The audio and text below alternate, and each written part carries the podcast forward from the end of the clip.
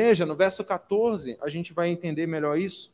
Paulo fala: façam, continuem, continuem fazendo sem queixas, né? A gente vai ver mais sobre isso. Ah, mas ele começa, irmãos, continuem a obedecer aquilo que eu falei para vocês, não apenas na minha presença, mas também na minha ausência. Estou longe. E ponham em ação a salvação de vocês, com temor e tremor. Coloquem em prática o fato de serem salvos. E ele dá uma razão, verso 3. Pois é Deus que efetua em vocês tanto querer quanto o realizar, de acordo com a boa vontade dele. O que nós temos aí, então, é basicamente o seguinte: Paulo diz, continuem a fazer, ou obedeçam o que eu digo a vocês, ou continuem obedecendo as direções ministeriais, continuem servindo ao Senhor, como vocês já obedeciam. Mas por que, que eles deveriam obedecer como já obedeciam? A primeira base é: eles deveriam obedecer, sim, porque eles já obedeciam antes, já faziam, já era uma prática daquela igreja. Então, com base naquilo que eles já faziam antes, que já era costumeiro, eles deveriam continuar fazendo. E essa deve ser a nossa primeira razão pela qual a gente deve continuar servindo a Deus e obedecendo a Deus. Porque nós já iniciamos lá atrás nós já obedecíamos a Deus lá atrás, nós já servíamos a Deus lá atrás, e por isso nós devemos continuar fazendo isso. Isso não deve mudar na nossa vida. Mas a segunda razão que Paulo diz uh, é que porque Deus, por sua vontade, fez isso. É Deus que, de maneira soberana, uh, realiza essa obra nos seus filhos. Ele estabelece o querer e o realizar na vida das pessoas essa ação ah, e esse iniciar daquilo que nós fazemos se inicia em Deus.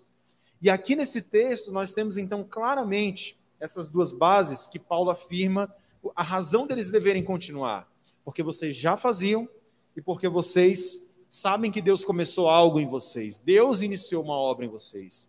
Deus começou uma grande obra em vocês. Vocês estão em obra. Ah, e Deus, por sua vontade, deu um start na vida de vocês.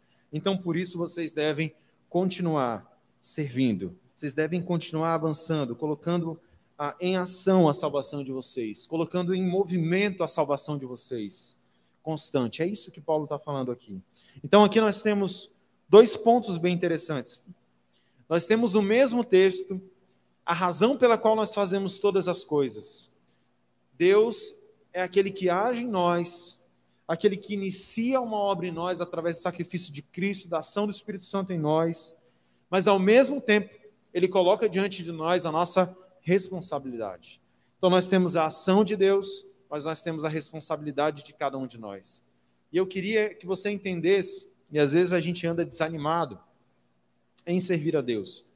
Às vezes a gente anda ah, meio disperso em relação ao nosso serviço ao Senhor e a gente fica falando, Deus, mas faz alguma coisa, Deus. Faz, algum, faz alguma coisa, Deus.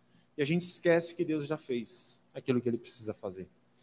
Ah, é claro que a gente deve constantemente ir ao Senhor e clamar ao Senhor e falar: Senhor, me ajuda. Senhor, só para a vida. Senhor, ah, tem misericórdia de mim. E isso é piedade. Né? Essa constância em voltar para Deus e, e clamar e depender do Senhor, baseado em uh, João 15, né? De que sem Ele nada nós podemos fazer. Mas nós temos que entender que há a nossa responsabilidade. Você tem a sua responsabilidade. E a partir do momento que Deus agiu em você, que soberanamente o Senhor iniciou uma obra em você, você não tem mais desculpa para dizer que não deve servir a Deus, que não pode servir a Deus, que não consegue servir a Deus, que não tem coragem de servir a Deus, que não sabe servir a Deus, meu irmão. Deus já iniciou e a responsabilidade agora é sua de colocar a sua salvação em prática, de colocar a sua salvação em movimento. Você precisa servir a Deus. A ação de Deus não anula a nossa responsabilidade. A ação de Deus é um start para que a gente caminhe, para que a gente siga em frente, servindo ao Senhor, obedecendo ao Senhor, cumprindo a missão que Ele nos deu nas nossas vidas. Ok? Paulo então continua falando e ele diz que eles deveriam então servir sem reclamação. Ah, no verso 14 ele diz, ah, e aí nós temos aqui, o verso 12 e 13, uma, essa, esse começo, agora no 14 e 16, ele diz: Façam tudo sem queixas, nem discussões, para que venham a tornar-se puros e irrepreensíveis, filhos de Deus inculpáveis no meio de uma geração corrompida e depravada, na qual vocês brilham, brilham como estrelas no universo. Eles deveriam servir a Deus, então, sem reclamar, sem murmurar, que é exatamente o oposto da alegria, não é verdade? O oposto da alegria. E aqui eu me lembro, a, a gente tem os dois filhos, né? Vocês sabem muito bem. E, e o Heitor e a Sofia. E é engraçado como, às vezes, eu, eu peço alguma coisa deles, e agora há pouco eu fiz isso, e de vez em quando isso acontece. E eu peço deles, voltei em casa, fui pegar um mouse, e eu falei, ó, oh, crianças, vão lá, é, eu preciso do mouse. E às vezes eles brigam entre eles para saber quem que vai pegar primeiro, né? Eles têm prazer de ir lá e servir o pai deles. É engraçado isso. Não é sempre assim, viu? Mas algumas vezes é assim. E aí eles correm lá e às vezes um não consegue e fica chateado com o outro. E fala, papai mandou eu. Aquela coisa toda. Como, como seria bom se fosse assim, né? Que se a gente servisse a Deus, se a gente brigasse, né? Para servir a Deus. Brigasse para fazer brigasse no bom sentido da palavra para fazer o melhor. Servir a Deus sem reclamação. Servir a Deus ah, sem reclamações, mas com amor, é um testemunho para uma geração que só sabe servir a si mesma. Nós estamos vivendo épocas ah, de uma geração que só sabe servir a si mesma, que só sabe buscar os seus próprios interesses, que só tem a gana e vontade de fazer aquilo que agrada a si mesmo, aquilo que tem benefício para si mesmo. Então, você percebe que servir a Deus sem reclamar, servir a outro sem reclamar, nos tempos que nós vivemos é um contraste com a cultura que nós vivemos hoje. Ah, Paulo diz que essa forma deles viverem, de servir a Deus, seria um contraste em relação à cultura atual. Eles brilhariam como estrelas, eles seriam como estrelas do universo, eles se destacariam no meio de uma geração que Paulo descreve como corrompida e, e depravada. E será que essa também não é a nossa geração? Uma geração corrompida e depravada que só consegue servir a si mesmo? Quando nós servimos a Deus com alegria, quando nós servimos a Deus sem reclamar, nós fazemos uma, um, nós somos um destaque no meio de uma geração que só consegue servir a si mesmo. Segundo, servir a Deus firme na palavra da vida. A, segunda forma de servir a Deus é servir firme nessa palavra. Então não é servir sem a palavra, não é servir sem a, a profundidade na palavra, mas servir firme retendo firmemente a palavra da vida. Quando servimos a Deus unidos, mostramos que de fato o Evangelho está operando em nós e que o trabalho de outros não foi em vão. Paulo então avança ah, mostrando né, que a razão deles servirem evidenciaria que o trabalho de Paulo não foi em vão. Ele diz por último: olha, façam isso porque quando chegar o dia, o fim escatológico, né, o, a, o, o momento final, e quando tudo ficar muito claro, eu vou me orgulhar, eu vou me alegrar ah, de saber que o meu trabalho não foi em vão. E quando nós servimos a Deus, nós mostramos que o trabalho de outros não foi em vão. Que o trabalho de servos de Deus no passado que investiram nas nossas vidas não foi um trabalho jogado fora.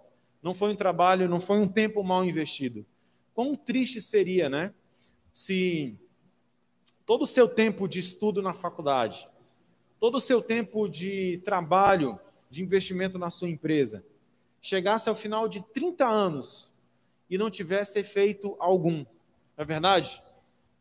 E, e Paulo está querendo dizer que ah, ele quer chegar lá no final e saber que todo o seu trabalho de uma vida produziu resultados. Ele queria ver isso na vida daquela igreja. E quando nós servimos a Deus juntos, nós honramos isso. Nós honramos os servos de Deus que dedicaram a sua vida, que suaram, que choraram, que oraram por nós, que investiram na nossa vida. Nós honramos aqueles primeiros missionários que vieram para o Brasil, no século XIX ainda, e que deixaram a sua cultura e que sofreram oposição. Leia um pouquinho a história é, dos missionários batistas no Brasil, missionários presbiterianos batistas. Leia a história de Salomão Ginsburg, né, missionário batista, formou seminários aqui no Brasil. Veja o que, que ele passou, veja pedradas e tantas coisas, riscos de, de, de vida, de morte. Quando nós servimos a Deus hoje, nos unimos na palavra da vida, no Evangelho, ah, nós mostramos que o Evangelho continua progredindo nas nossas vidas.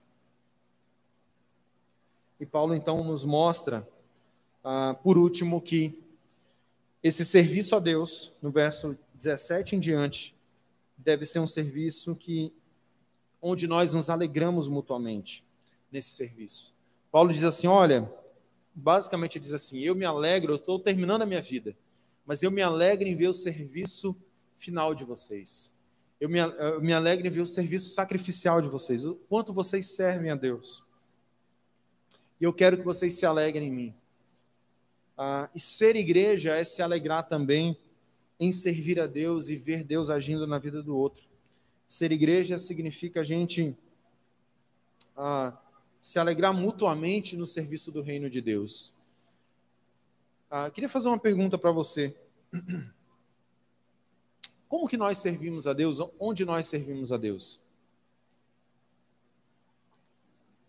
Qual é o principal uh, meio, ou principal forma de servir a Deus? É claro que você pode servir a Deus servindo uma pessoa. Mas como que Deus estabelece um padrão de serviço a Ele uh, no nosso dia a dia, na vida cristã? Como é que nós servimos ao Senhor? Especialmente nós servimos por meio da igreja. A igreja, ela é a agência do reino de Deus. Então, um exemplo muito prático é de quando nós, ontem, né, nós fizemos uma ação missionária, um almoço, e cada um se esforçou, vendeu e fez tanta coisa. Ah, e a gente levantou um recurso.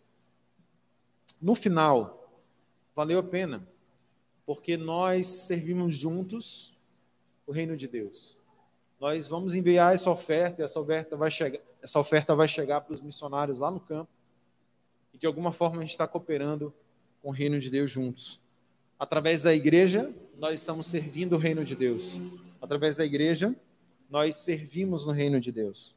Então, especialmente, a maneira como nós servimos o reino de Deus é na vida da igreja, servindo os nossos irmãos. Porque a, a igreja é a agência do reino de Deus. John Piper diz assim: ele diz, existe uma razão para essa alegria que é dada em Atos 17, 25, falando sobre a nossa alegria em servir a Deus.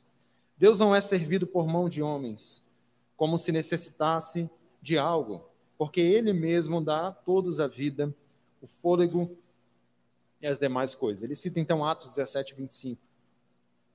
E ele conclui: Nós servimos a Deus com alegria, porque não possuímos mais a obrigação de satisfazer as nossas necessidades, quer dizer, as suas necessidades.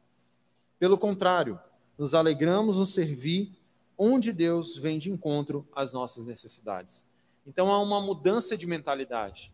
Nós não servimos a Deus porque Deus precisa de nós. Deus quer nos usar. Deus escolheu a cada um de nós. Nós vimos aqui no texto que ele começou. É seu querer e o seu o efetuar. Então Deus não precisa de nós, Deus não precisa que a gente faça coisas para Ele, mas Ele satisfaz as nossas necessidades e nos dá o privilégio de servir a Ele, nos dá a alegria de servir a Ele. Não existe mais peso, não existe mais o peso de obter de Deus os, os seus benefícios. Né? Nós servimos a Deus porque a gente precisa de, dos benefícios de Deus, precisamos das bênçãos de Deus. Não, já tivemos tudo de graça em Cristo Jesus. Servimos a Deus com alegria porque não há mais peso. Lembra do que Jesus falou? ah, ele dizia que o seu fardo era leve, o seu jugo era suave. Nós podemos servir a Deus porque estamos ah, sem peso algum. Não há mais o peso da lei, não há mais o peso do medo, não há mais o peso da ira de Deus. A gente pode se alegrar em fazer isso para o Senhor. Você está entendendo isso? Você está entendendo o quão pode ser precioso e alegre regozijante servir a Deus? Ah, adequar a sua vida para ter uma vida de serviço ao Senhor. 2, verso 19 verso 30.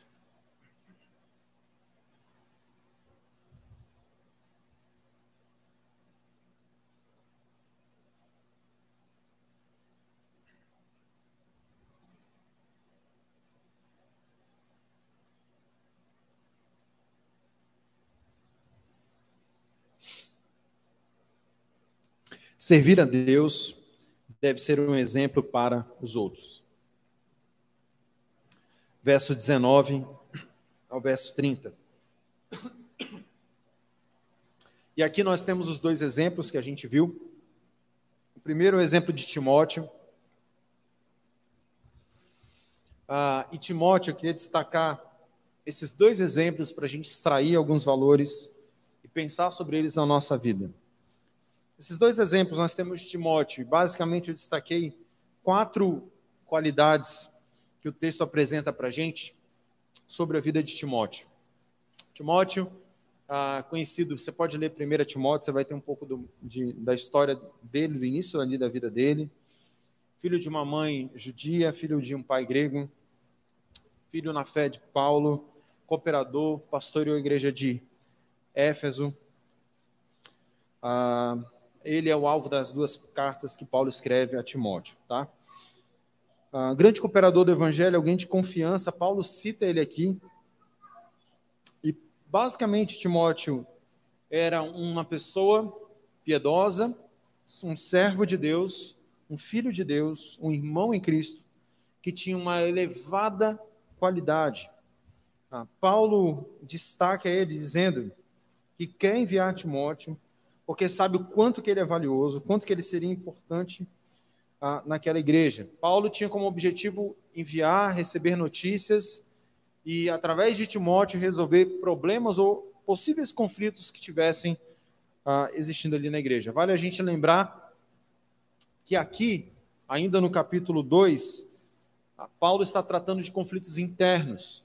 Provavelmente essa igreja tinha conflitos internos, tanto é que Paulo exorta a igreja à unidade então, algum tipo de conflito, algum nível de conflito existia nessa igreja. Timóteo seria a pessoa adequada para ir e resolver esses conflitos.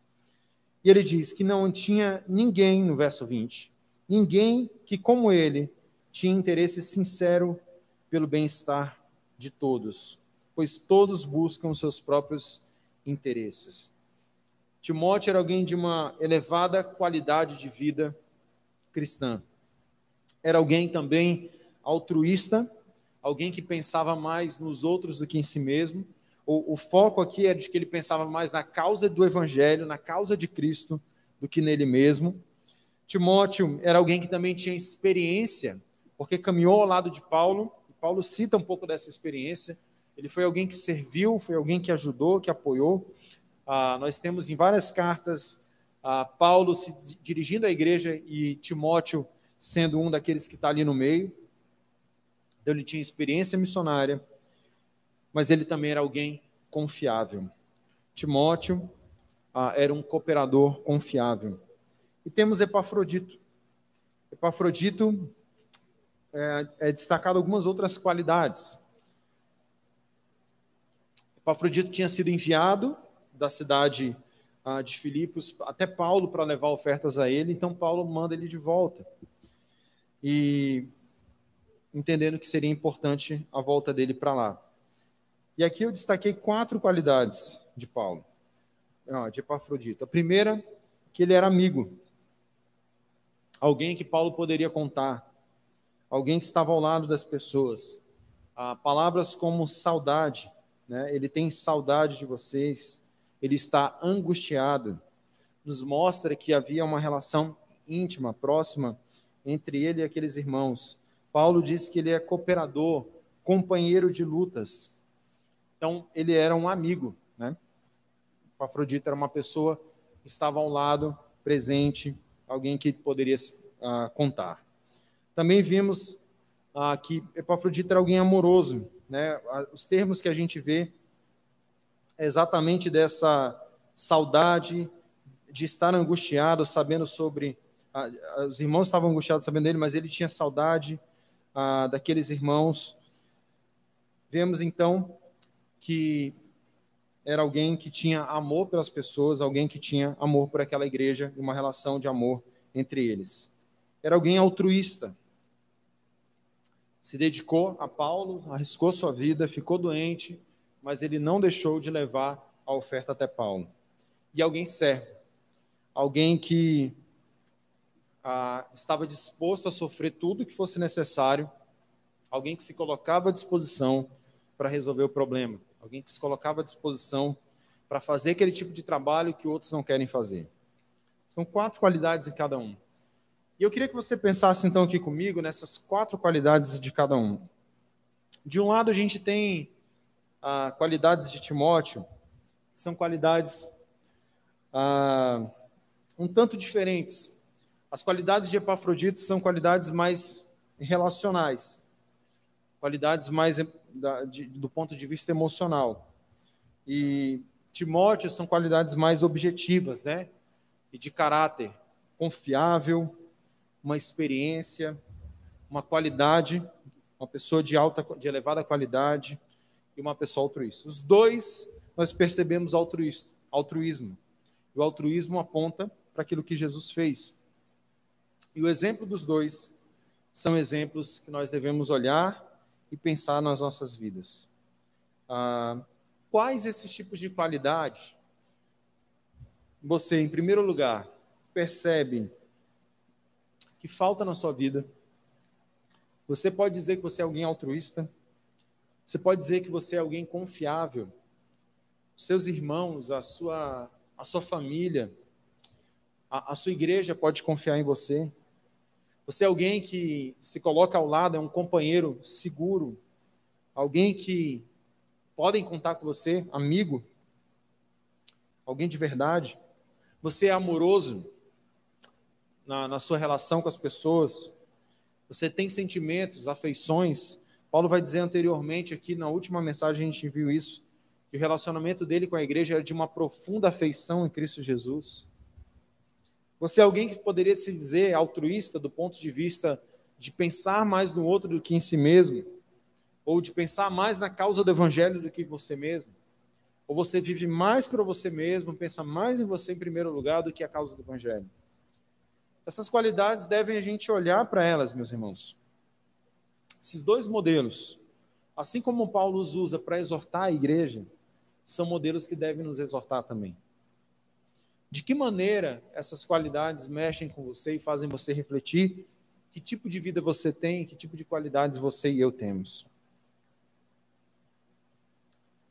Uh, Piper vai dizer o seguinte sobre servir ao Senhor. E a gente já vai partindo para o final.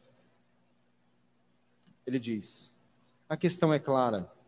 Servir a Deus é algo que recebemos uma bênção, uma alegria e um benefício. Ah, Timóteo, Epafrodito, Paulo e os demais modelos de fé que a gente tem no Novo Testamento, eles não entendiam que servir a Deus era um peso. Eles entendiam que servir a Deus era uma bênção. Eles entendiam que tinham sido alcançados pela graça pelo amor de Deus. Eles entendiam que eram pecadores destinados à ira de Deus. Eles entendiam que Deus graciosamente os tinha escolhido, os salvos trazido para a luz, e que agora o que restava a eles era servir esse Deus que os tinha salvo. Será que nós percebemos então, meus irmãos, que nós recebemos um privilégio de servir a Deus? Será que nós percebemos que fazer parte do reino de Deus em coisas simples ou em coisas muito complexas, é um privilégio da parte de Deus, é uma bênção. e deveria ser uma alegria para nós? Ou nós ainda achamos que servir a Deus é um mal necessário? Ou é um rito religioso que eu preciso cumprir na minha vida religiosa para de alguma forma garantir de que eu sou realmente salvo, para garantir de que Deus ah, me salvou, de que Deus vai me abençoar? Nós precisamos entender que Deus não precisa de nós. Deus não precisa de nós. Deus não é servido por mãos humanas. Nós lemos aqui em Atos 17.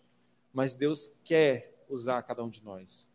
E Ele nos lança esses modelos, Ele nos lança outros modelos, outros exemplos. E é bem interessante que quando nós vemos outras pessoas servindo a Deus, nós somos encorajados, não é verdade? Ou pelo menos a gente deveria se sentir encorajado a isso. Nós olhamos as histórias missionárias, quando nós vemos as pessoas que se sacrificaram pelo Evangelho, nós somos encorajados a isso.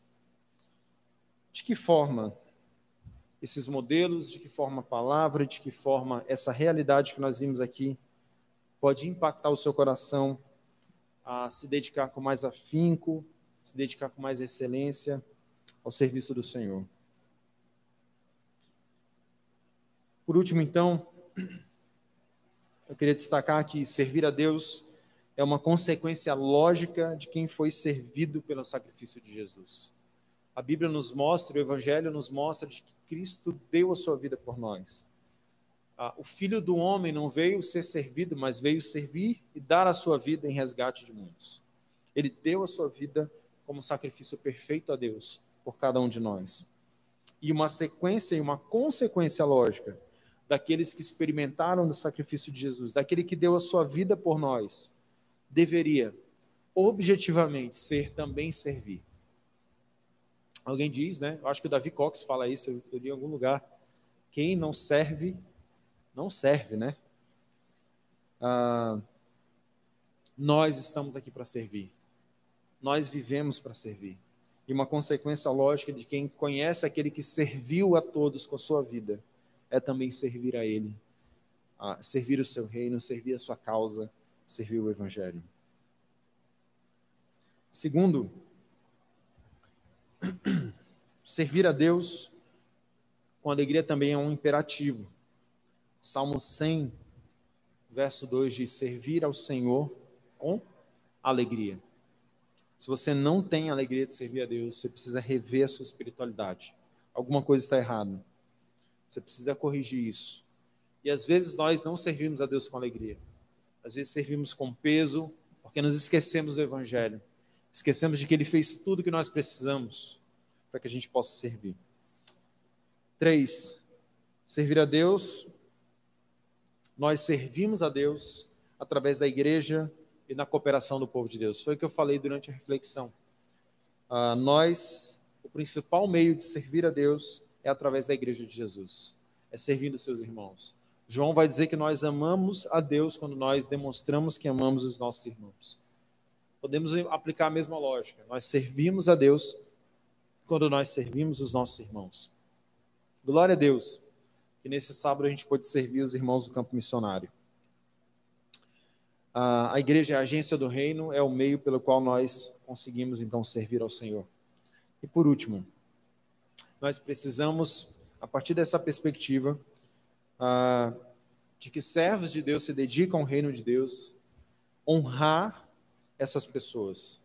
Paulo vai falar no final, no verso 30, que Epafrodito quase morreu, quase morreu, por causa do amor dele a Cristo, por causa daquilo que ele entendia como sua missão, arriscando a sua vida para suprir a ajuda que eles tinham enviado para Paulo. Paulo então diz que eles deveriam, é, no verso 29, receber com grande alegria e honrar homens como este. O ponto é, nós precisamos honrar pessoas que servem o Senhor. Nós precisamos tratar com amor, com graça, com alegria. Receber com alegria as pessoas que servem o Senhor. E o dia que eu entendi isso, que demorei muito tempo para entender, eu comecei a, a, entender que eu precisava honrar especialmente mais as pessoas que estavam no campo missionário, as pessoas que tinham deixado tudo para ir fazer aquilo que a gente não consegue fazer. Eu entendi que era papel nosso, da igreja. Nós que estamos em uma situação muito melhor, estamos aqui na nossa zona de conforto, devemos honrar pessoas que arriscam sua vida pelo Evangelho. Irmãos que vão para lugares difíceis, irmãos que vão para campos complicados, lugares de perseguição, pessoas que vão para cidades que você nunca moraria, tenho certeza, nem se te pagassem muito, né? Provavelmente eu pudesse receber um pouco menos aqui e num interior desses aí bem ruim, você ficaria aqui. Nós precisamos honrar pessoas assim. E é por isso por essas outras razões que nós devemos sim nos envolver com a obra missionária, sim investir em missões, sim dedicar o máximo possível, nos envolver com tudo aquilo que faz parte da vida da igreja. Estamos no mês de missões. Nós temos missionários na Cristolândia, nós temos missionários plantando igreja, nós temos missões nacionais, temos missionários no sertão de Pernambuco, uh, e que também essa lição de honrar pessoas assim seja algo que a gente aplique através dos nossos dízimos, das nossas ofertas de missões também. Vamos orar, que Deus nos abençoe com Sua palavra. Senhor Deus, nós te louvamos por esse tempo e que o Senhor nos abençoe na aplicação de tudo aquilo que a gente pensou e refletiu. Ah, pedimos a tua graça, Senhor, a tua paz, que ela esteja sobre essa igreja e sobre todo o povo de Deus espalhado por toda a terra, Senhor. Nós assim oramos, dedicamos esse dia, a esse culto, essa semana ao Senhor e entregamos tudo, Pai, com alegria nos ajuda, Senhor, então a servir ao Senhor com alegria, a olhar os modelos, a olhar os exemplos, a sermos exortados, encorajados, motivados por esses modelos, Pai. E nos envolvermos ainda mais no serviço da igreja, no serviço do teu reino, como comunidade, como igreja. Se nós oramos em nome de Jesus. Amém.